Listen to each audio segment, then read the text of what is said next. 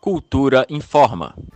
O GDF definiu o calendário de retomada das aulas presenciais nas escolas públicas. Pelo novo cronograma, os estudantes da educação de jovens e adultos e a educação profissional serão os primeiros a voltarem às escolas no dia 31 de agosto. Após o feriado da independência do Brasil, o retorno previsto é dos estudantes do ensino médio. Na sequência, no dia 14 de setembro, o Ensino Fundamental 2, incluindo a Escola Parque da cidade. Em 21 de setembro, o Ensino Fundamental 1, incluindo a Escola Meninos e Meninas do Parque. Dia 28 de setembro, a Educação Infantil e no mês de outubro, a Educação Precoce e Classes Especiais.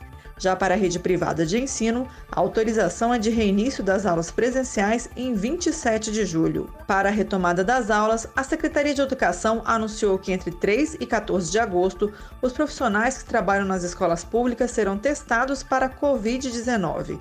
Ainda de acordo com a secretaria, o ensino vai funcionar em esquema de rodízio. Em uma semana, parte dos alunos em sala de aula e o restante no sistema remoto. O sistema de turmas alternadas deve durar até o fim do ano letivo, previsto para janeiro de 2021. A regra só não vale para os alunos dos centros interescolares de línguas e das escolas parques que vão continuar com as aulas exclusivamente remotas por tempo indeterminado. Greta Noira, para a Cultura FM. Cultura FM 100,9.